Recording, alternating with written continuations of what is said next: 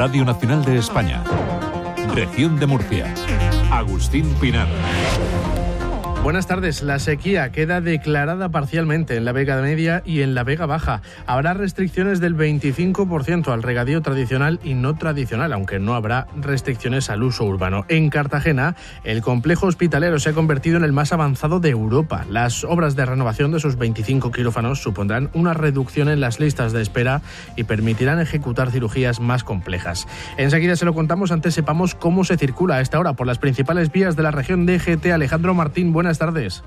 Muy buenas tardes, ¿qué tal? En estos momentos estamos pendientes de tráfico lento de entrada a la capital murciana por las 7 a la altura de Espinardo y también a su paso por El Puntal. Afortunadamente en el resto de carreteras, situación tranquila, muy cómoda, aunque les recordamos las obras de mejora en la calzada que están complicando un poco más el estado de la circulación en la RM15 a la altura de Sangonera, La Seca y Alcantarilla en ambos sentidos. Gracias, el tiempo, la previsión para mañana. Iván Álvarez, buenas tardes. Buenas tardes. Mañana en la región de Murcia seguimos con un tiempo estable. Seguirá arreciando el viento con rachas que pueden llegar a ser fuertes, aunque con menos intensidad que la jornada de hoy. Y por lo general tendremos estabilidad con cielos prácticamente despejados y con temperaturas que se van a mantener sin cambios, excepto en puntos del interior donde ascenderán. Tendremos 23 grados de máxima en Murcia y Molina de Segura, 21 en Lorca y en Cieza, 20 en Águilas, Cartagena y Mazarrón, 18 en Caravaca de la Cruz y 17 en Yecla. Es una información de la Agencia Estatal de Meteorología. Hasta las 8 de la tarde con Alejandra García en Control Técnico Informativo Región de Murcia. La Confederación Hidrográfica del Segura ha aprobado la declaración de sequía en la Vega Media y en la Baja, lo que implicará nuevas restricciones al regadío tradicional y no tradicional, un 25%. Entrará en vigor cuando se publique en el Boletín Oficial de la región. La declaración también supone la apertura de los pozos de sequía, concretamente el sinclinal de Calasparra, el único para el que se ha dado la aprobación desde el Ministerio. Mario Urrea, presidente de la Confederación Hidrográfica del Segura. Es que es una declaración parcial no afecta a la totalidad del ámbito de la cuenca del Segura. Y dicho eso, una vez que se declare, la singularidad es que mantiene las restricciones y posibilita la puesta en servicio de los pozos. La Confederación espera que la primavera sea lluviosa y la declaración pueda decaer. Que evidentemente se produzca, se produzca unas precipitaciones que hagan por un lado, incrementar las aportaciones y variar los volúmenes de los embalses, y por otro lado, que se constate que esa lluvia ha caído en la zona de la UTE principal 1. Si cayera esa lluvia así, pues entendemos que estaríamos hablando de dos, tres meses. El complejo hospitalario de Cartagena se ha convertido en el más avanzado de Europa tras las obras de renovación integral de sus 25 quirófanos en una obra que ha costado 10 millones de euros. El Hospital del Rosell y el Santa Lucía han dotado de alta tecnología a sus salas de operaciones para aumentar su capacidad quirúrgica y permitir la comunicación de imágenes e historiales clínicos de los pacientes. Según el gerente del área de salud, José Sedes, permitirá reducir las listas de espera y ejecutar cirugías más complejas desarrollar determinados procesos en el Rosell que antes con la tecnología que teníamos allí no los podemos hacer. Procesos de traumatología, toda la cirugía ortopédica prácticamente no las hemos llevado allí. Y por supuesto aquí va a seguir siendo la alta complejidad, porque es donde tenemos la mayor parte de los servicios que integran la gran complejidad. Hemos llevado todo el bloque oftalmológico al Hospital del Rosell, prácticamente está todo allí. En Murcia, el Grupo Municipal Socialista ha denunciado lo que tildan de incoherencia y nefasta gestión del Gobierno municipal con la movilidad en el municipio. El portavoz socialista, Ginés Ruiz Maciá, ha recordado que quedan menos de 20 días para que la empresa consultora redacte el nuevo modelo de transporte público, que debería contar con aparcamientos disuasorios y conexiones entre estos y el centro de la ciudad. El Partido Popular no sabría ni podría gobernar un municipio que no estuviera lastrado por las desigualdades. Su medida, su gobierno se apoya precisamente en esas desigualdades y por tanto el gobierno del Partido Popular es incompatible con una Murcia en la que no existan esas desigualdades, por una Murcia justa y por una Murcia vertebrada y equilibrada. A esas palabras ha respondido por alusiones el Partido Popular. La portavoz de su grupo en el Ayuntamiento de Murcia, Mercedes Bernabé, ha recordado que el modelo urbano del PSOE consistía en la tala de arbolado y dice la improvisación y el caos de las obras de movilidad.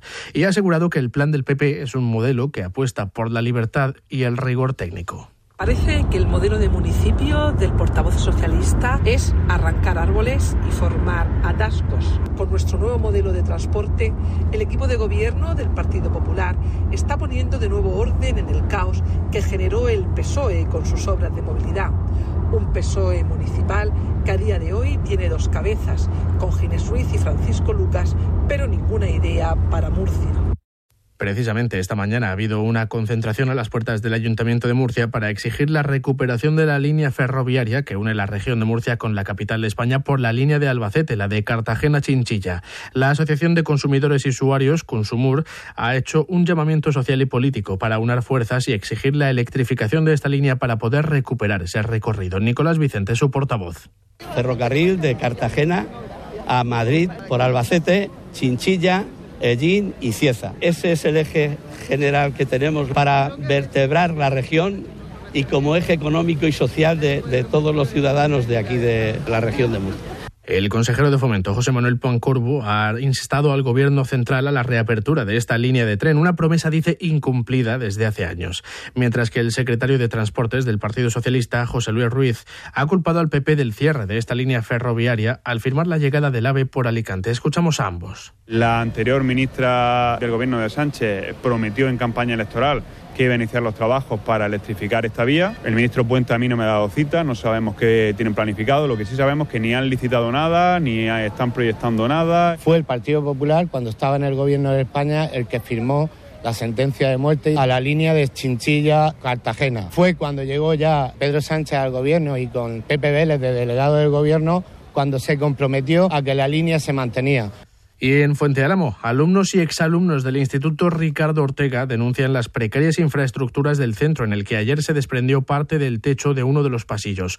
Un hierro que cayó desde casi dos metros de altura y que habría herido a una estudiante. Denuncian falta de mantenimiento del instituto, sin ventanas ni persianas, con poca iluminación, escaleras poco fiables y sin pizarras. Años de dejadez, dicen, de la administración pública que lleva a los alumnos a acudir a clase con miedo por el preocupante deterioro del centro y exigen soluciones urgentes. Estábamos en el pasillo esperando a que llegaran los profesores y hemos escuchado unos ruidos en el techo y se ha desplomado gran parte de, del techo del pasillo. No se pueden ni mover las persianas, tipo ni bajan ni suben.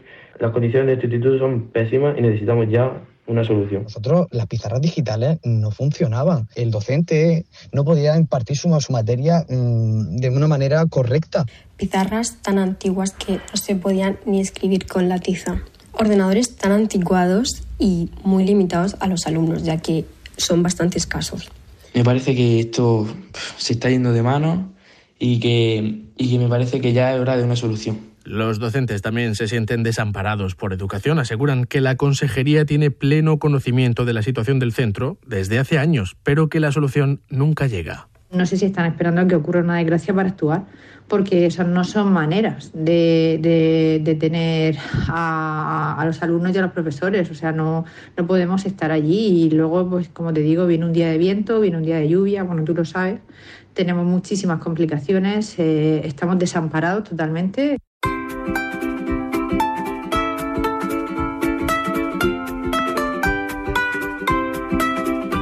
Y Cartagena se prepara para acoger a 700 chefs de todo el país. El próximo lunes se celebrará en el Auditorio El Batel la gala Soles Guía Repsol 2024. Antes habrá actividades gastronómicas durante todo el fin de semana con espectáculos de cocina en directo y menús especiales en los restaurantes con algún sol.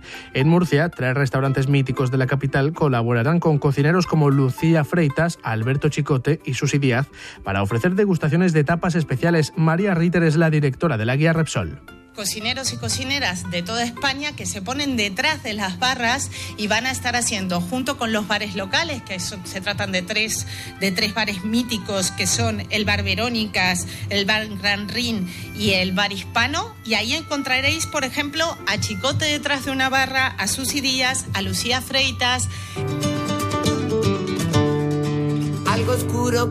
El canijo de Jerez actuará en un mes en la región. Lo hará el viernes 29 de marzo dentro de las incursiones berberiscas de los Alcázares. El resto de días, la música en el campamento festero correrá a cargo, entre otros, de las orquestas La Mundial y Centauro. La cita incluirá además mercadillo medieval y actuaciones teatrales.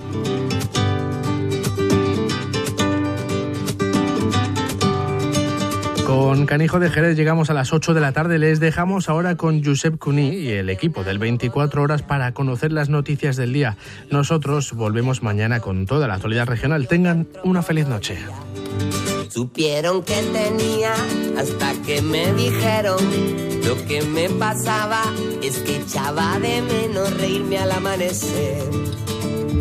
Estaba muy triste y no sé por qué, con lo bonita.